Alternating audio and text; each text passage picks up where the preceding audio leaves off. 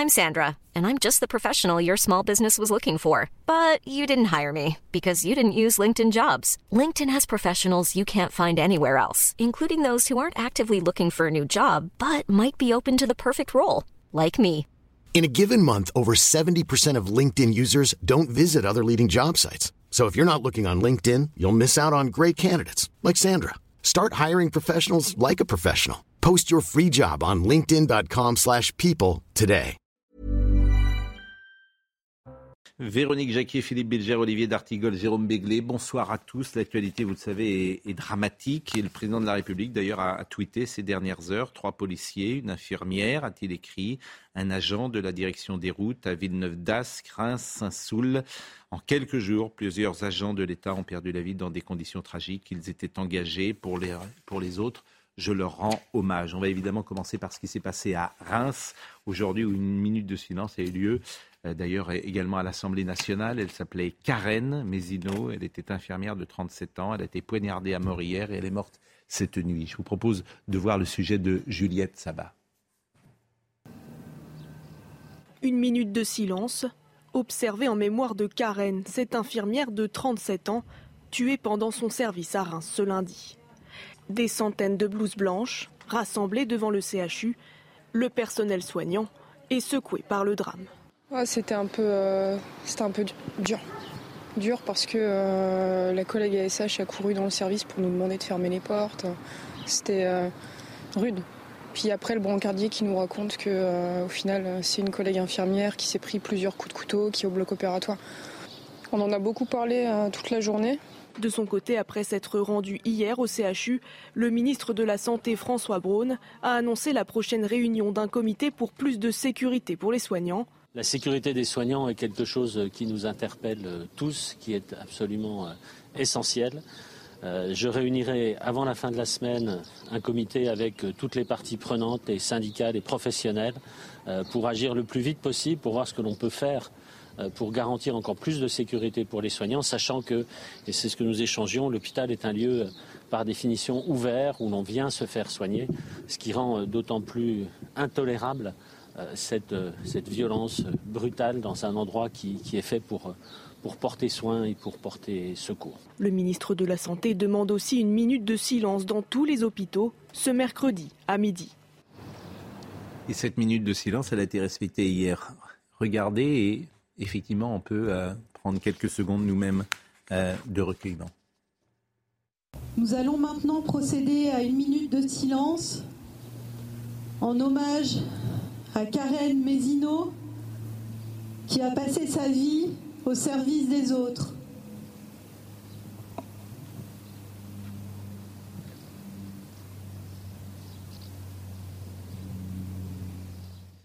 Et évidemment, ce qui interroge, c'est le profil euh, du principal suspect. Il avait 59 ans, il a poignardé quatre personnes en 2017 dans l'établissement médico-social dans lequel il résidait. Euh, le juge d'instruction avait souhaité que la chambre d'instruction de la Cour d'appel de Reims statue sur la question de sa responsabilité pénale. Je vous propose d'écouter Noémie Schulz, parce qu'évidemment, on se dit, cet homme n'avait pas à être en liberté. Écoutez Noémie Schulz. Le suspect, Franck F., avait déjà agressé quatre personnes au couteau. C'était en juin 2017. Il s'en était pris au personnel de la structure spécialisée dans l'accompagnement des personnes souffrant d'un trouble psychique où il résidait. Une enquête pour violence aggravée avait été euh, ouverte et confiée à un juge d'instruction le 30 juin 2022. Après cinq années d'enquête, le juge d'instruction a décidé de transmettre le dossier à la chambre de l'instruction de la Cour d'appel de Reims pour statuer sur la question de la responsabilité responsabilité pénale de cet homme au lourd problème psychique, un homme placé sous curatelle depuis euh, des années. Ce juge d'instruction avait estimé que l'agresseur était susceptible d'être déclaré irresponsable, mais voulait la confirmation d'une formation collégiale. La chambre de l'instruction, ce sont trois magistrats euh, qui tranchent. Cette euh, chambre de l'instruction, justement, devait se réunir ce vendredi à 9h, plus de dix mois donc après avoir reçu le dossier. Dans l'attente de cette audience, cet homme de 59 ans n'avait pas été placé sous contrôle judiciaire. Il n'avait pas de contraintes particulières. La chambre de l'instruction euh, peut décider de prendre des mesures de sûreté comme une hospitalisation euh, d'office. L'audience de vendredi est maintenue. On ne sait pas si le suspect euh, sera en état d'y assister et l'examen du fond sera peut-être renvoyé à une date ultérieure. Il n'y a jamais de hasard. Et lorsqu'on voit une tragédie dans un fait divers, on découvre derrière cette tragédie combien elle aurait pu être souvent évitée. C'est ça, moi, qui me frappe dans les différentes tragédies depuis euh, des mois. Je peux vous rappeler une date? Euh, En décembre 2004, à Pau, on avait eu l'affaire Romain Dupuis, avec deux infirmières d'hôpital psychiatrique mmh. euh, assassinées dans des conditions abominables. Il y a donc presque 20 ans. À l'époque était posée la sécurisation des établissements hospitaliers, mmh. mais en 20 ans, 20 ans après, un lit sur deux en psychiatrie a fermé dans notre pays. Et je me souviens de l'émotion à Pau en 2004. Et je, me, et, je me, et je constate que les questionnements, 20 ans après, sont de même nature. Bah, sur la psychiatrie, visiblement, c'est le parent pauvre. Tous les spécialistes rapportent ça. Avec les soins palliatifs. Oui. mais pour être très précis, il y, a 30 000, il y a 30 000 lits qui ont disparu en psychiatrie. Euh, mais ce n'est pas un fait économique, c'est qu'il n'y a plus de vocation. Donc euh, plus personne ne veut être médecin psychiatre. Et à l'hôpital, 30% des postes sont vacants.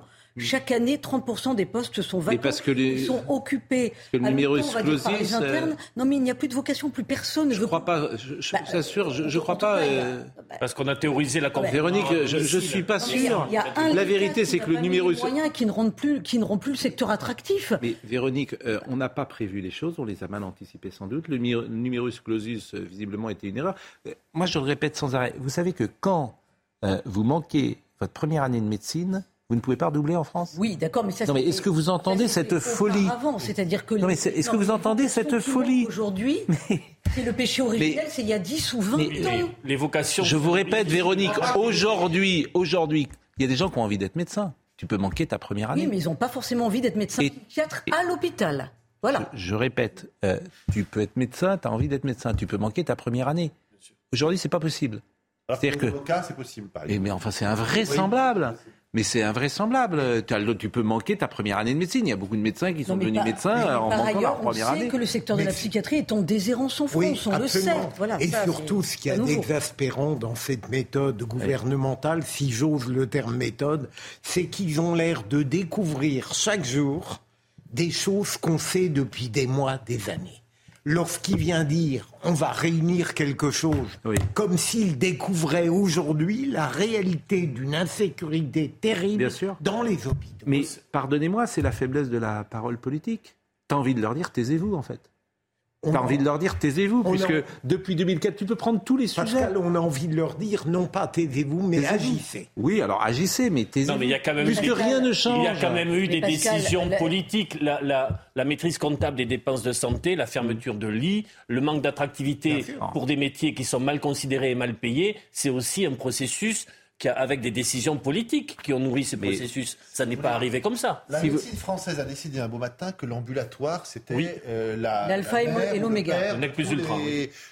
non, non, mais Pascal, la psychiatrie maintenant, la psychiatrie maintenant, c'est l'ambulatoire et shooter les gens aux médicaments. Ce n'est pas considérer l'individu avec ce qu'il doit faire pour être soigné. On dit on rentre le matin à l'hôpital, puis on rentre chez soi le soir. Entre-temps, on a fait l'opération nécessaire. Bon, il y est, en psychiatrie particulièrement et dans d'autres cas, mm. notamment en cardiologie, vous devez rester plusieurs jours, voire plusieurs semaines. Mm. Et si vous retirez les lits d'accueil pour des séjours moyens ou longs, effectivement, vous faites écrouler une partie entière de l'hôpital. Tous les spécialistes que j'ai entendus aujourd'hui disent qu'il y a trop d'administratifs à l'hôpital et pas assez de médecins.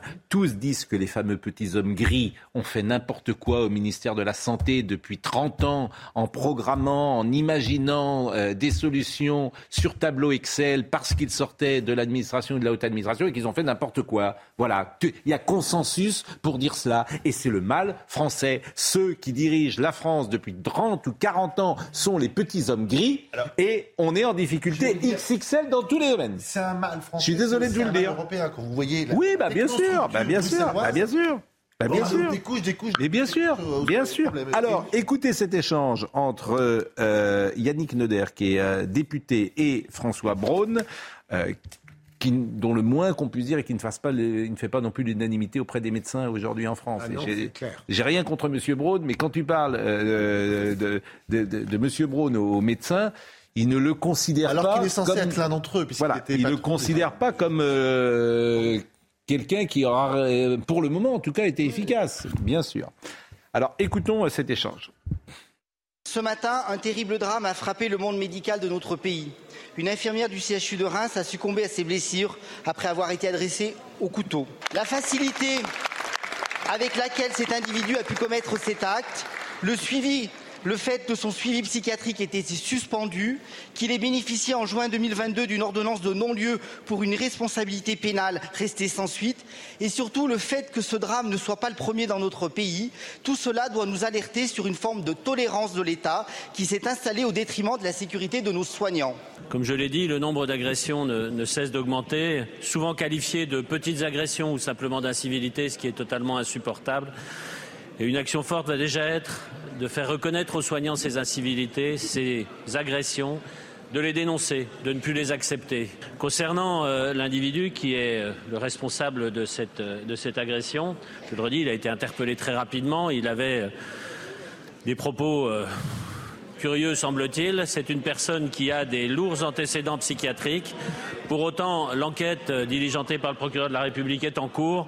Et comme je le disais tout à l'heure, nous sommes au temps du recueillement. Laissons l'enquête euh, se conduire pour savoir exactement quelles sont non seulement les circonstances, mais les circonstances globales et les, la volonté de cet acte euh, par cette personne. Merci Monsieur le Ministre pour votre réponse médicale, mais la question est surtout pénale et j'aurais souhaité que le garde des Sceaux puisse s'exprimer sur le dogmatisme vis-à-vis -vis des peines planchées. Bon, on était ce matin avec euh, quelques médecins. Qu'est-ce qu'ils disent L'ARS, c'est une usine à gaz. Ça sert. À... C'est pas que ça sert à rien d'ailleurs. Ça rajoute une couche administrative. Mais voilà, c'était, c'est une usine à gaz. Euh, vous savez que l'Organisation mondiale de la, de la santé, l'OMS, euh, classe euh, toutes les nations, le système les... de protection, exactement, toutes les médecines du monde. La France était première en 98. On est aujourd'hui au-delà de la 15e place. Et ce déclassement, c'est dans toutes les c'est le classement PISA, c'est la médecine. En fait, c'est partout. Le PIB par habitant. Et en fait, la, la une des raisons, c'est toujours la même. C'est plus d'administration et des gens qui connaissent rien à rien dans tous les domaines qui pilotent la France. Donc, il y a un moment, quand même, on peut leur dire arrêtez peut-être. C'est-à-dire que les médecins, qu'est-ce qu'ils disent? Ils disent que l'hôpital soit piloté par un médecin.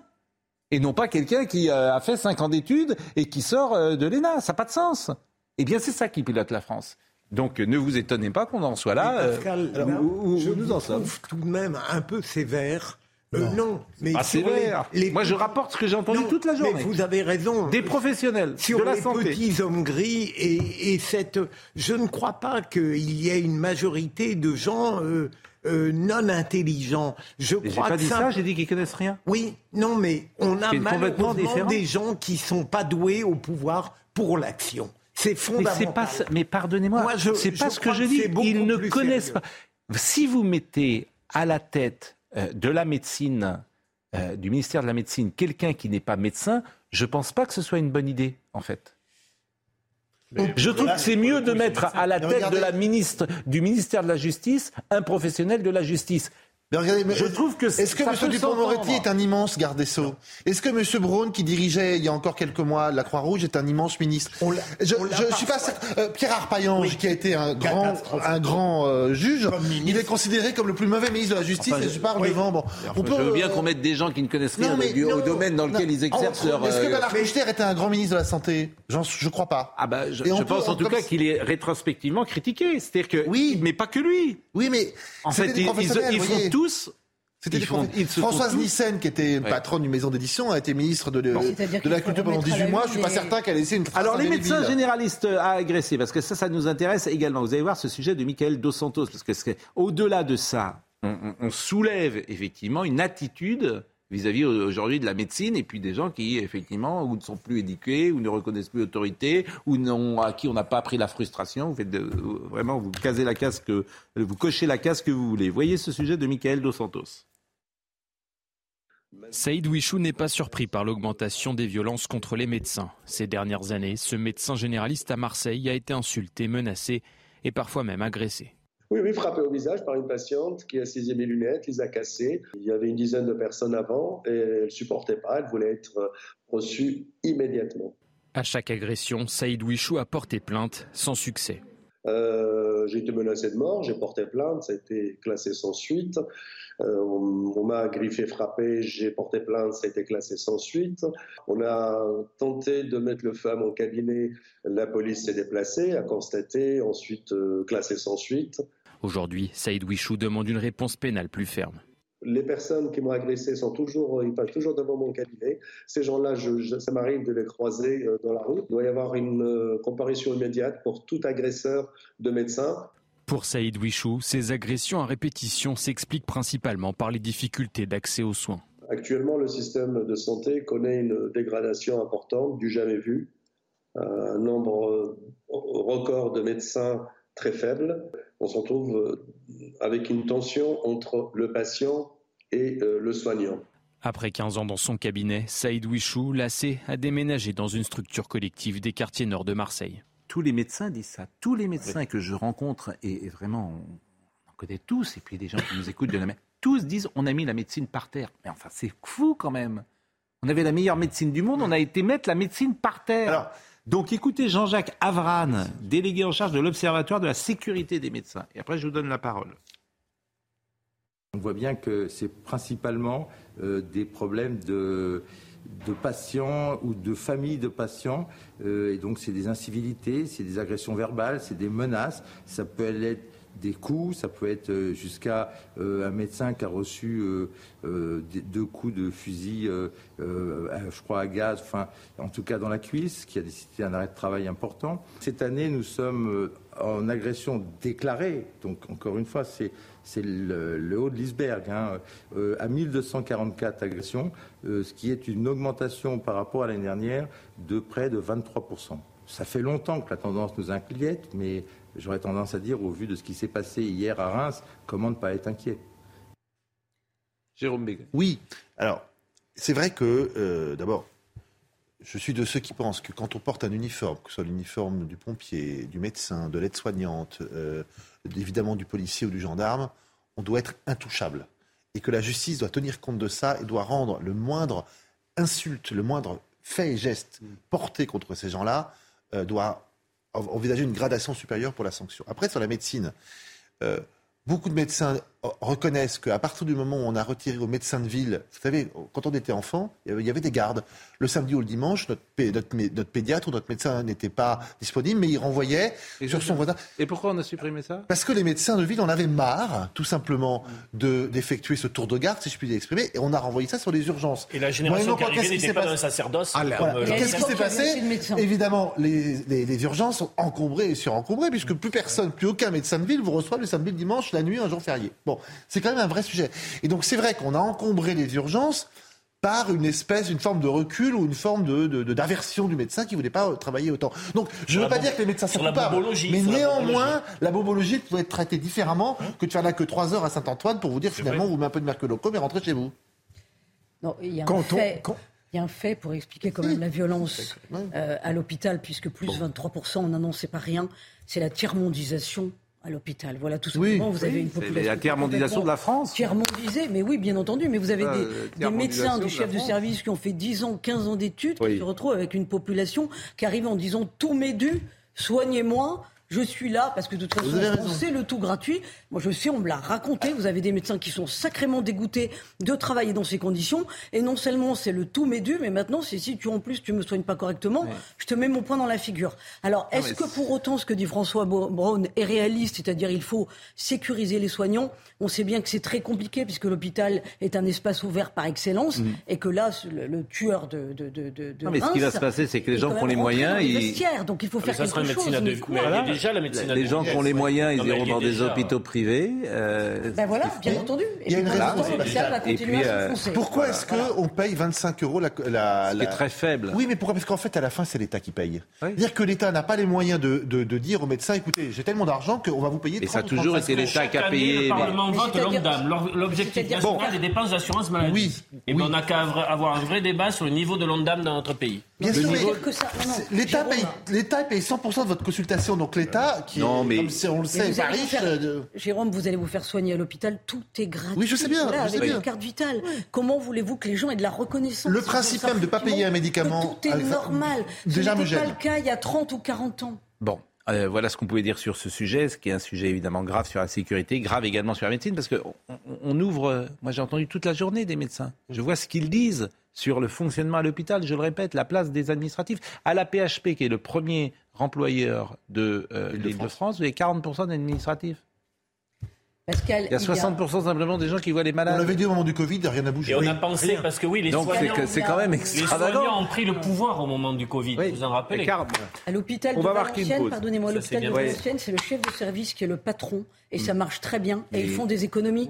Tout ça pourquoi? Parce que c'est le chef qui est un chef. Et c'est bah pas l'administration qui joue bah Les ARS, les ARS, c'est pour euh, effectivement occuper les postes de gens qui ont fait l'ENA. Bon, ok, d'accord. C'est bien leur trouver un poste, mais et surtout, c'est les plus mauvais, c'est ceux qui descendent dans le plus bas dans le classement de l'ENA. Ils vont dans les ARS, ils vont dans la, fonction publique hospitalière. ils vont être contents. Non, mais c'est un fait. c'est un fait. Jérôme Salomon, qui était à Enarc, il n'était pas dans la botte. Oui. ami. Donc. on l'a fait. Bah, c'est pas élégant pour lui. Euh. Non, mais c'est pas mal d'être Énarc. Je n'y arriverai pas. Même dernier. On va marquer une pause, on va parler de l'actualité dramatique, je vous l'ai dit, on va parler de ce qui se passe, euh, de ce qui s'est passé à Roubaix et on parlera également euh, de la drogue parce que là aussi on découvre euh, la drogue, notamment pour les plus jeunes.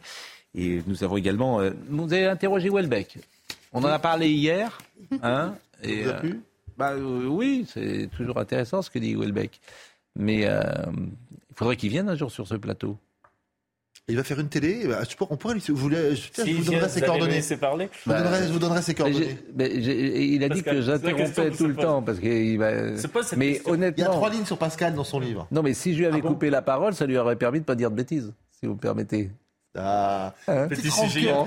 Mais non La petite rancœur, le petit, la petite aigreur qui est en train de se manifester chez cet homme-là. Il n'aime pas. Il critique tout le monde, mais il n'aime pas qu'on dise un petit mot de. Oh, attendez. la main sur lui. Welbeck, c'est euh, formidable ce qu'il a écrit. Après que M. Welbeck n'ait pas compris le principe de l'émission, ça. Nous-mêmes, nous cinq ans, on, a l'impression que ça change tout le temps. Mais, bon, enfoncer le, ah bah la plume dans la plaie. Philippe Bilger est réveillé, disons. Vous n'avez pas parlé de Nicolas Sarkozy, c'est pour ça que vous dormiez. Non, hein je, je, faisais tout. On marque, on marque mais figurez-vous, mon cher Pascal, que contrairement à vous, j'écoute parfois. Oh, oh là là là là Je vous ai là. Oh, mais c'est vrai, ah non, mais J'adore les dialogues un peu âpres. Mais vous avez tort, parce que moi j'écoute beaucoup. Et même ah, vous, le démontrez. Bien sûr, ah, mais j'avais remarqué que vous dormiez. Je me disais, tiens, mais, alors je sais comment vous réveillez. Vous m'avez déjà, Vous m'avez déjà vu dormir dans une émission. Mais jamais. Jamais. De la même manière que je, degré, ami. je vous ai rarement vu écouter dans une émission. J'ai vu Jérôme Béglé s'accorder des micros. Voilà.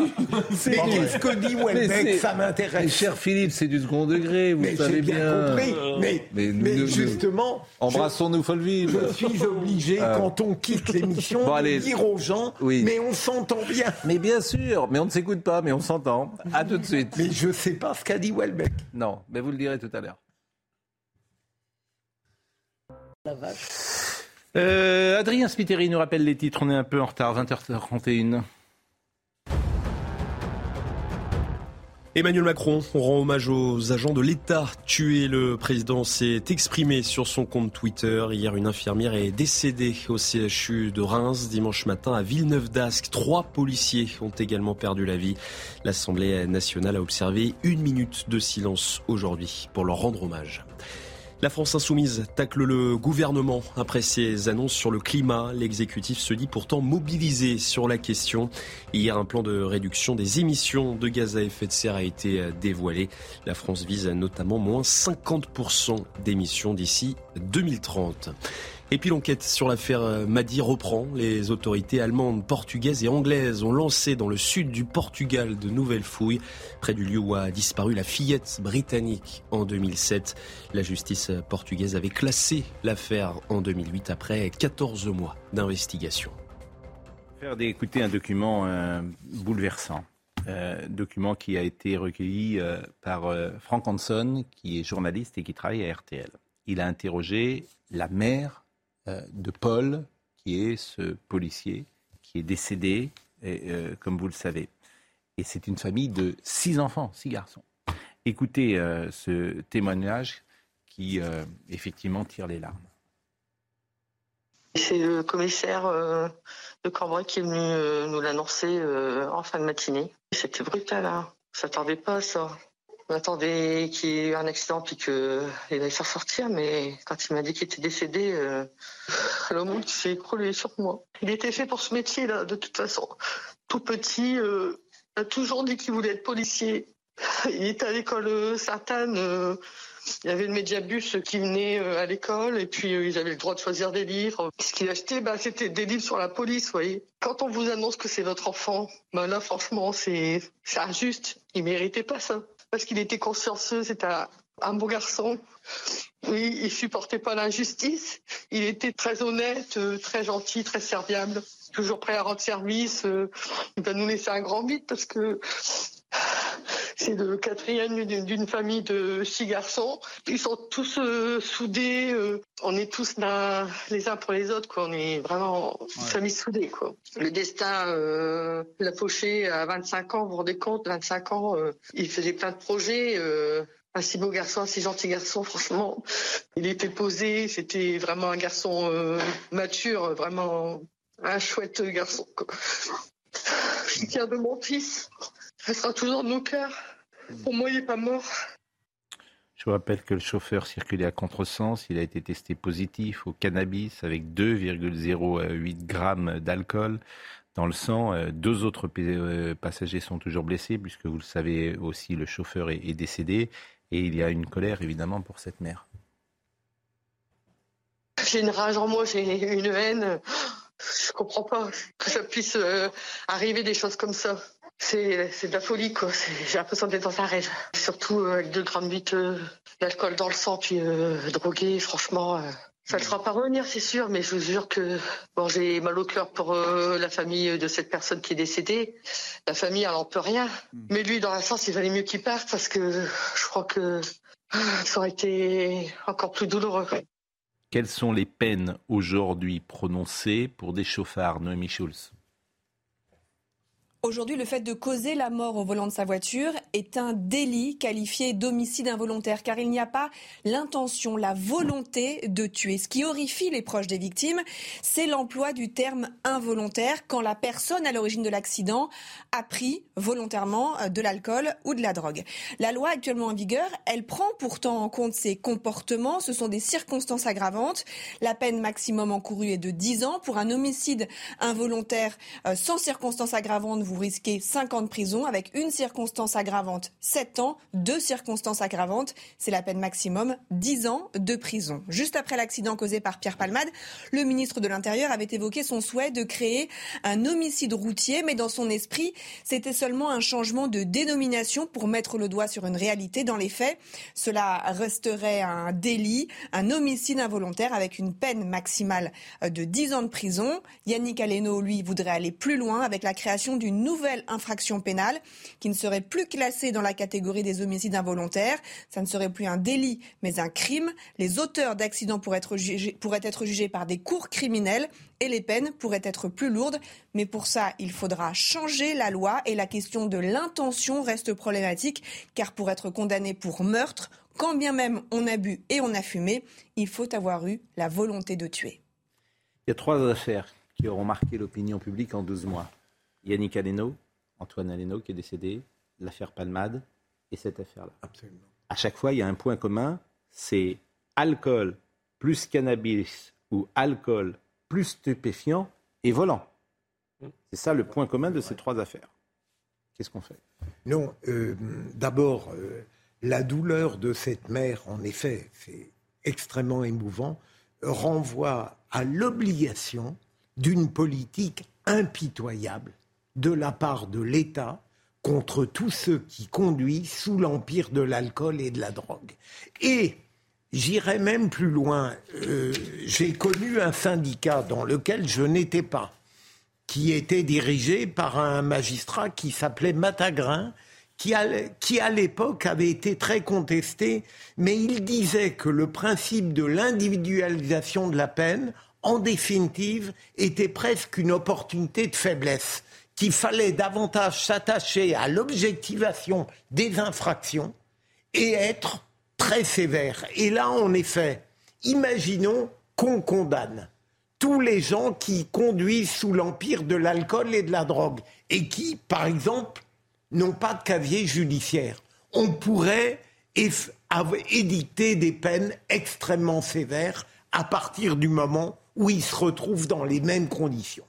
Mais avec euh, accident ou sans accident? Accident Mais, mais, si, vous avez, si vous êtes contrôlé, que vous n'avez pas eu d'accident, vous pensez qu'il faut prononcer des peines aussi sévères? Ah non, non. S'ils sont contrôlés et que manifestement ils sont en état alcoolique sous l'empire de la drogue, il faut trouver une sanction, une suspension du permis, quelque chose qu'on peut faire. Moi, j'ai deux propositions. Oui. Claire. La première, je sais que les magistrats sont contre et pour les professionnels de la justice aussi, l'automatisation des peines. Vous avez, vous avez bu, vous avez euh, pris des, des, substances interdites et vous conduisez, il y a un mort, 10 ans. Il y a deux morts, 20 ans. Il y a trois morts, 30 ans. Et on s'arrête là. Non mais je sais que Mais qu'est-ce que vous voulez faire Alors après vous allez avoir un avocat. Mais oui, mais c'est la première fois. Mais vous... Il avait eu un chagrin la veille. Mais on va pas s'en sortir. Vous n'êtes pas loin de moi. L'objectivation des infractions. Eh ben, oui, mais c'est même pas... Arrêtons de dire, mais il y a toujours une petite excuse, et puis, euh, vous savez, il avait pas il, savait pas, il avait bu 2 litres de whisky, mais il pensait pas qu'il était à 2 grammes 0,8. Bon. Deuxième chose, ça existe techniquement. Pourquoi est-ce qu'il n'y aurait pas un, un éthylotest qui condamnerait l'ouverture de la voiture, ou en tout cas le fait de pouvoir tourner la clé de la voiture? Ça a déjà été. oui, alors, alors vous allez dire. Je ne suis pas sûr que techniquement ça puisse. Euh, ça fonctionne. Simplement, ce qu'on dit, c'est euh, quelqu'un pourrait souffler dans le test à votre place et euh, démarrer la voiture. Mais dans ces cas-là, si vous avez fait souffler un copain ou quelqu'un d'autre, il y a une préméditation de prendre le vent nord que vous n'étiez pas en état 2. Et donc, comment dirais-je, pour la peine judiciaire derrière, c'est autre chose que quand même, le délit involontaire. On découvre aujourd'hui en France un nombre de gens qui consomment cannabis, stupéfiants ou cocaïne dans tous les milieux. Tous les milieux. Et quand même, c'est extrêmement surprenant. C'est quoi Je sais pas. Le euh, nombre de personnes qui conduisent sans permis. Non, non, mais vous. Ah, c'est pas si sûr. Ça vous surprend pas bah, je Moi, je suis désolé, mais c'est le cas depuis 20 ans et qu'on n'en parle qu'aujourd'hui. Voilà. Et on a 20 ans d'omerta sur le sujet. C'est-à-dire que vous, pardonnez-moi, je vais vous poser une question, euh, Jérôme, dans votre vie, professionnel ou privé d'ailleurs. Vous rencontrez beaucoup de gens qui fument de la cocaïne Pas beaucoup, mais je. Pas qui prennent de la cocaïne Je ne fume même pas la cigarette moi-même. Non, mais vous, vous, en connaissez Moi, j'en connais très peu, j'en connais pas. Mais je suis. Je suis je, ça, moi, ça me euh, paraissait assez marginal. mourir le lendemain matin. Ça me paraissait assez marginal, mais je découvre effectivement des pratiques. Alors, on dit dans les milieux artistiques, journalistiques, politiques, etc., c'est assez répandu. Pascal, ça a été je les redonne, c'était les chiffres donnés par le JDD, 5 millions sur le cannabis euh, de consommateurs euh, euh, au moins une fois. 1 million 300 000 plus réguliers, c'est-à-dire 10 fois par mois. Mm. Et ce chiffre m'a stupéfait, 850 000 quotidiens. Quotidiens. Et dans tous les milieux.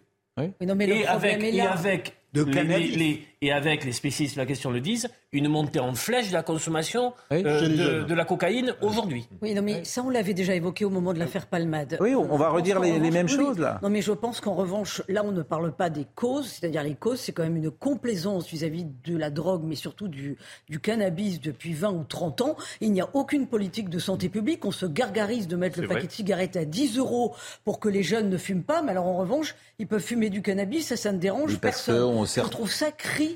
Certains imaginent, pourquoi pas, de, légaliser.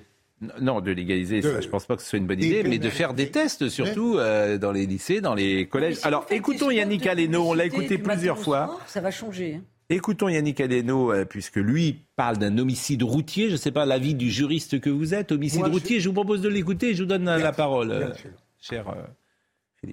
Donc l'homicide involontaire, on a travaillé avec un professeur en droit, Didier Cornu, Didier, pardon, euh, ça me revient pas, mais le euh, et on a, il n'y a, pas de frein constitutionnel. L'idée, ça serait de, créer un un homicide routier. Un homicide routier hein, euh, qui, permettrait aux juges d'avoir plus d'outils pour traiter ça. Parce qu'aujourd'hui, c'est directement classé dans la dans la case dans la case de l'homicide involontaire. C'est-à-dire qu'on a un comportement interdit, on boit de l'alcool, on consomme de la drogue, et eh ben c'est plus l'homicide involontaire. Que je sache, consommer de la drogue, c'est interdit en France.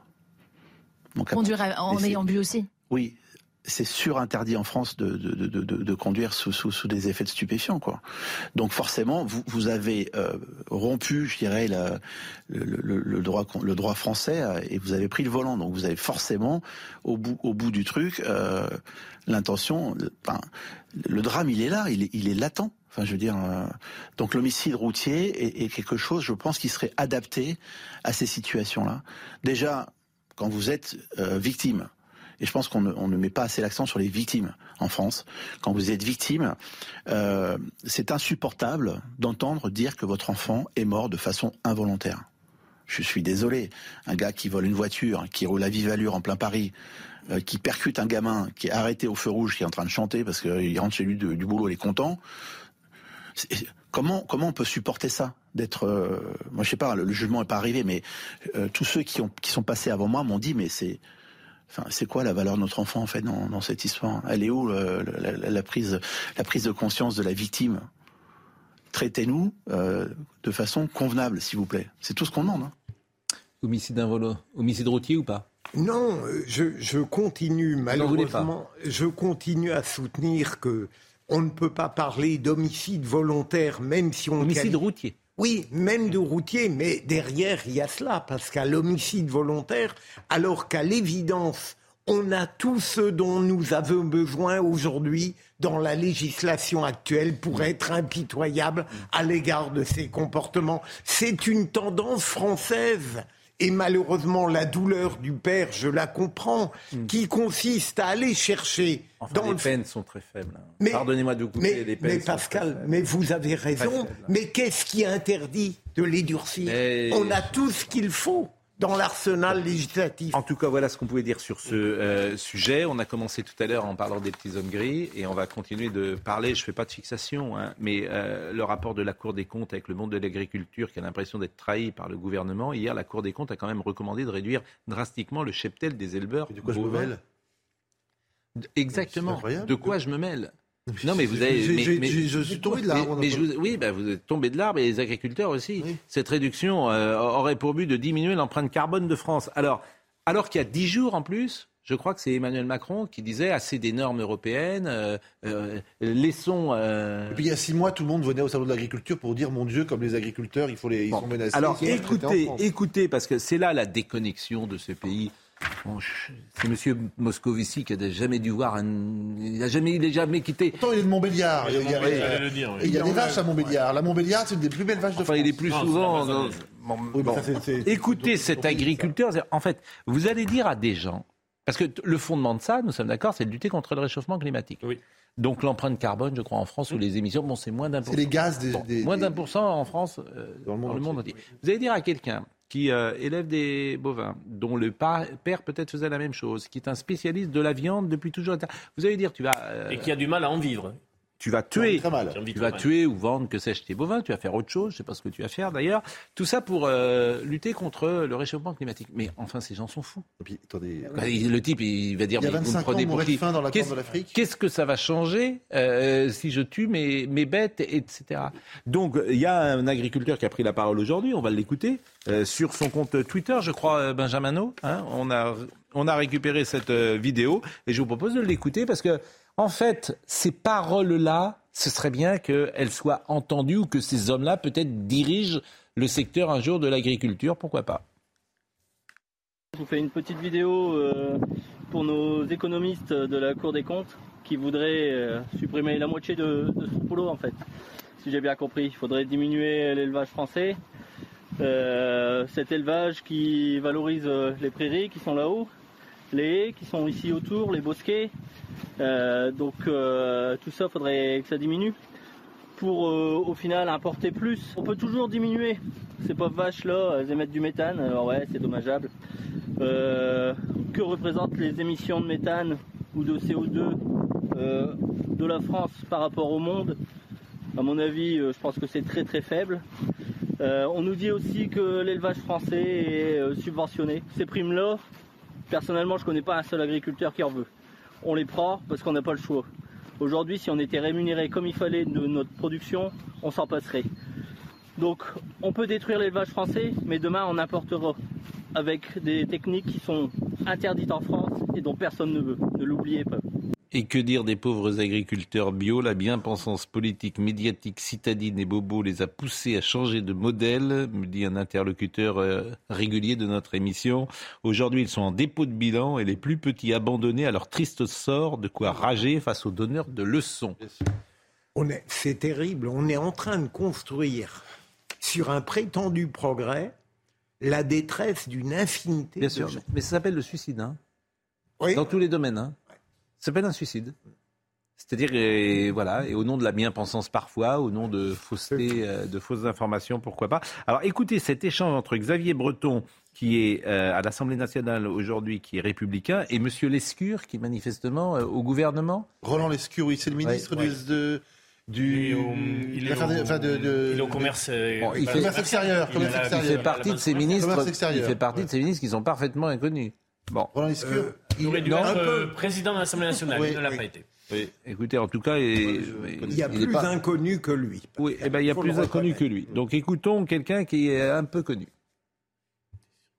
Madame la Première ministre, pourquoi tant d'acharnement contre la filière de l'élevage? Hier, c'est la Cour des comptes qui, dans un rapport sur les élevages bovins, a appelé à une réduction importante du cheptel bovin dans notre pays. Et pour la Cour des comptes, cette réduction devrait s'accompagner d'une limitation de la consommation de viande, car, je cite le rapport, un tiers des Français consomment davantage que le plafond de 500 grammes de viande rouge par semaine prévu par le programme national nutrition santé. Mais de quoi se mêle la Cour des comptes? Madame la Première ministre, à quoi cela sert-il d'aller au salon de l'agriculture pendant de longues heures à la rencontre de nos éleveurs si c'est pour mieux les poignarder dans le dos quelques semaines plus tard? Vous le savez, Bruno Le Maire a été en son temps ministre de l'Agriculture. Il est désormais ministre de l'Économie. Il défendait l'agriculture à l'époque. Il la défend encore aujourd'hui. Ce gouvernement soutient l'élevage français, vous le savez. Vous ne l'avez pas voté, c'est dommage, mais cette majorité a voté deux lois pour soutenir l'agriculture française qui ont mis en place des plans de filière ambitieux, y compris pour la filière de l'élevage, à la fois en accompagnant la montée en gamme, parce que ne vous déplaise, la consommation de viande aujourd'hui, elle est en diminution, il faut moins de viande, il faut surtout mieux de viande et nous accompagnons la filière dans cette direction. Il faut aussi reconnaître la captation de carbone faite dans les prairies, la protection de la biodiversité faite par l'élevage dans les montagnes. Et pour autant, monsieur le député, je pense qu'il n'y a aucune raison, si je puis dire, de se mettre la tête dans le sable comme le font les autruches. Le sec d'autruche, c'est très bon. La politique de l'autruche, elle n'est pas bonne. Quelle, quelle, Non, mais sa réponse, on peut le dire ou pas? Sa réponse est nulle. Voilà, c'est nul. C'est nul. C'est nul. Hein. Bon, voilà, mais, mais c'est et ces gens une nouvelle fois qui gouvernent, qui prennent des décisions et qui prennent des décisions dramatiques en fait. C'est ça que moi je pointe euh, avec ces gens-là. En fait, sa réponse est un. Il ne répond même pas à une question qui est simple euh, d'ailleurs. C'est un charabia, un euh, galimatia. La Cour des comptes prépare neuf notes pour début juillet pour nous dire ce qu'il faut faire sur un certain nombre de politiques publiques. Mais Bruno Le Maire, M. Moscovici, etc., c'est le même monde. Mais en quoi ça sur le plan de leur, leur regard, leur regard mais, sur l'économie Mais ils te disent de ne pas manger plus de 500 grammes de viande par jour. non, par, par semaine. Par, semaine. Euh, par jour. Euh, par, jour euh, je sais que pour vous, ce serait une grande privation de passer de 1,5 kg à 500 grammes par jour, mais néanmoins. Non, mais vous vous rendez compte, le, non, mais, vous vous rendez compte le pays dans lequel nous sommes? Vous avez la Cour des comptes qui donne ses injonctions pour nous dire le nombre de grammes de viande que nous devons manger. Et, et bien, il y en a un autre qui veut qu'on prenne simplement l'avion une fois par an. Mais qui sont ces gens? Bientôt, on aura des tickets par la viande.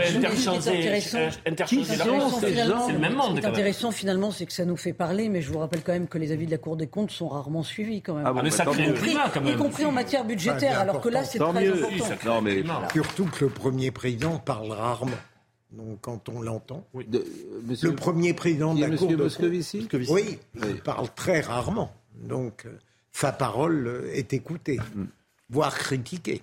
Bon, dans les petites informations qui m'ont fait euh, sourire, euh, Harrison Ford, il y a peu de choses qui, me fait, qui nous fait sourire ces derniers temps, mais c'est vrai qu'Harrison Ford, il a alors c'est un comédien bien sûr et il a piqué un coup de gueule à Laurent de là où si on ne bouge pas le cul maintenant, on va perdre cette planète. Il est venu en bateau non, mais, non, mais c'est euh, surtout, il est venu avec son avion. Du coup, il a été raté avec son avion. C'est ça, oui, voilà. C'est même pas un avion euh, de ligne, c'est son avion. ben voilà. Et alors, évidemment, il s'est fait. Moi, je veux pas critiquer Harrison Ford pour le coup, parce que c'est.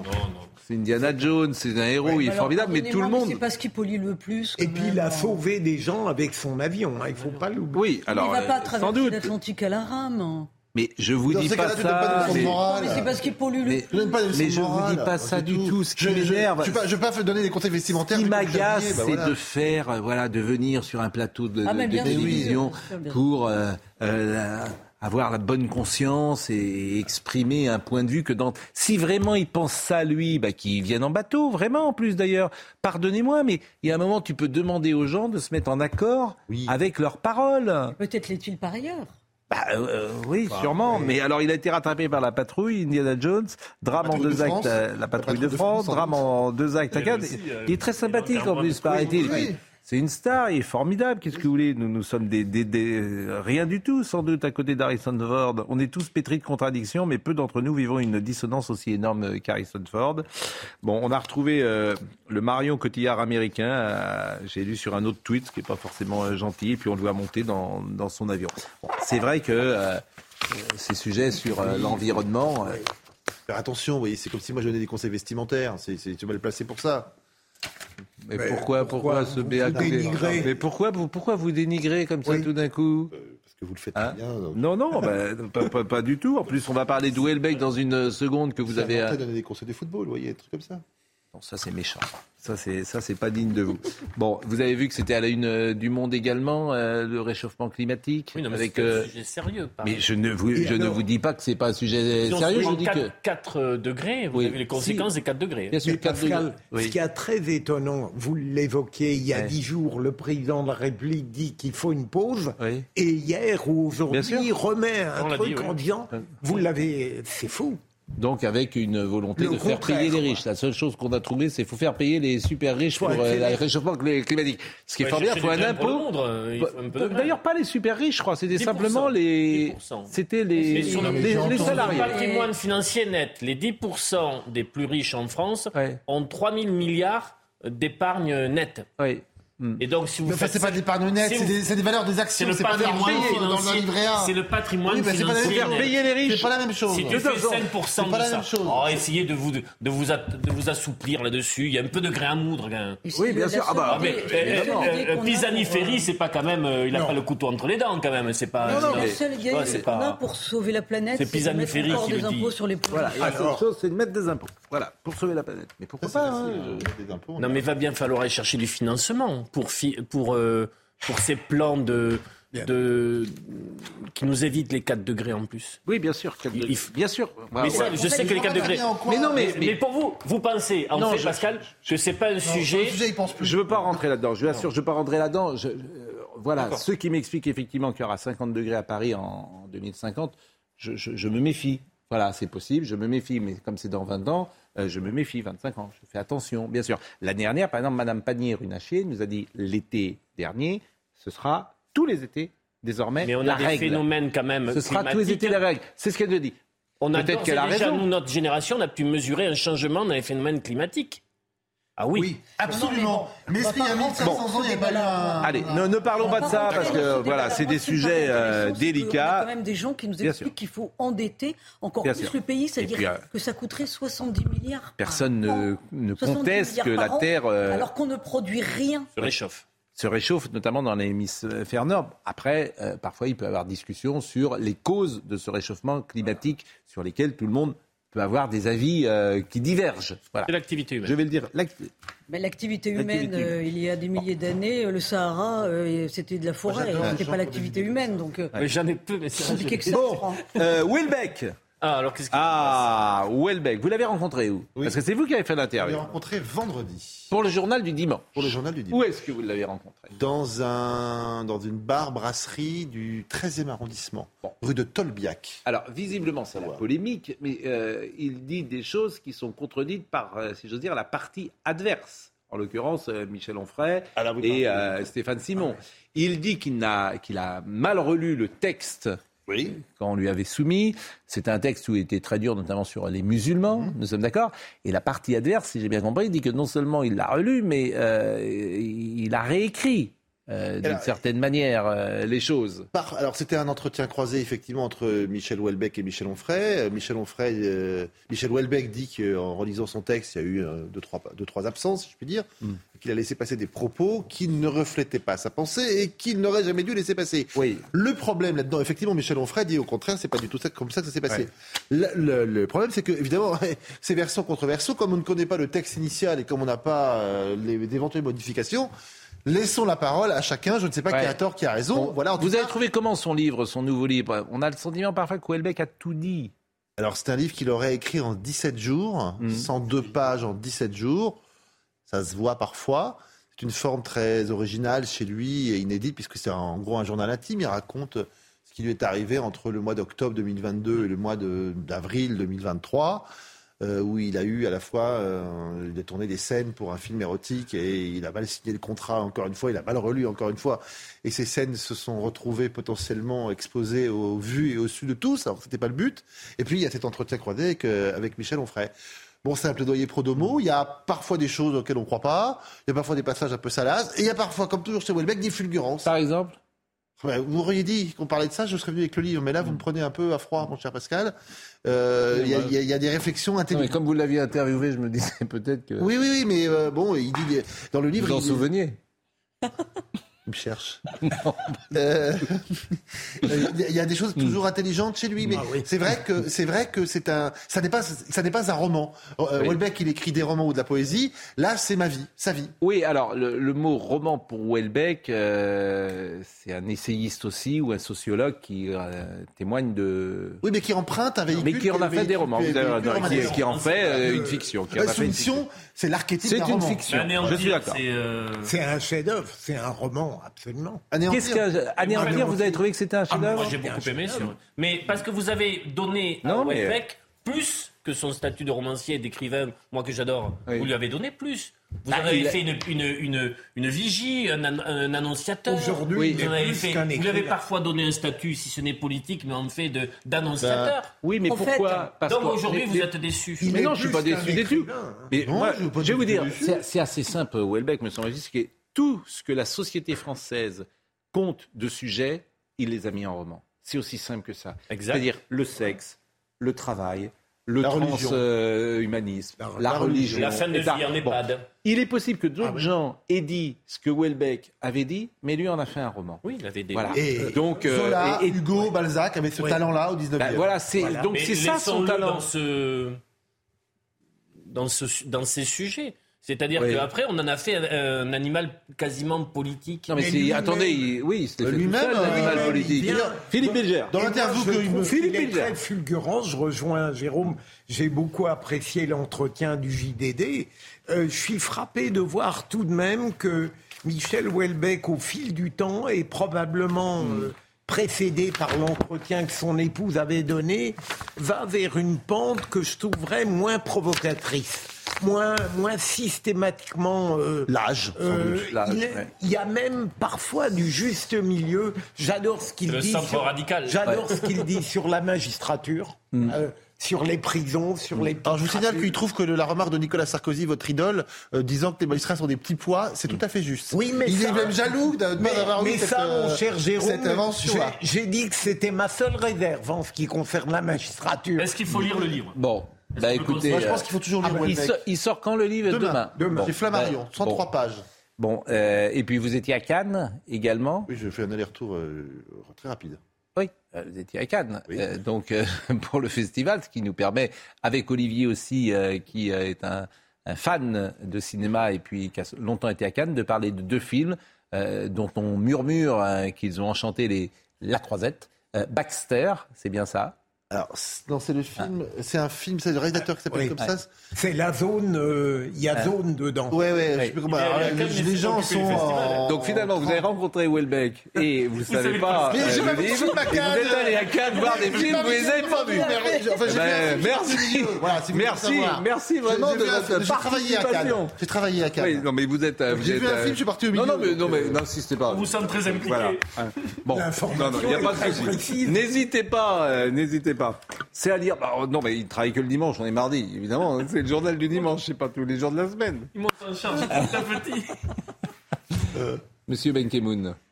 C'est Monsieur Baxter qui a fait ce film. Vous êtes au courant C'est le, le, gardien euh, d'Auschwitz. Et ça se passe dans la maison du gardien d'Auschwitz. D'après le, le, roman de Martine Exactement. C'est l'adaptation, effectivement. Qui est mort samedi, le jour où on, on projetait le film en plus. C'est faux. Martine. Euh, Martine, mort samedi. Car un romancier américain. Euh, anglais, anglais, qui vit aux États-Unis. Oui. Bah, là, il m'a cherché, il va me trouver. Oui, anglais. Mais bon, vous, aimez, vous aimez Ah, Martin Ami, c'était un des grands écrivains. Bon, bon Charlie.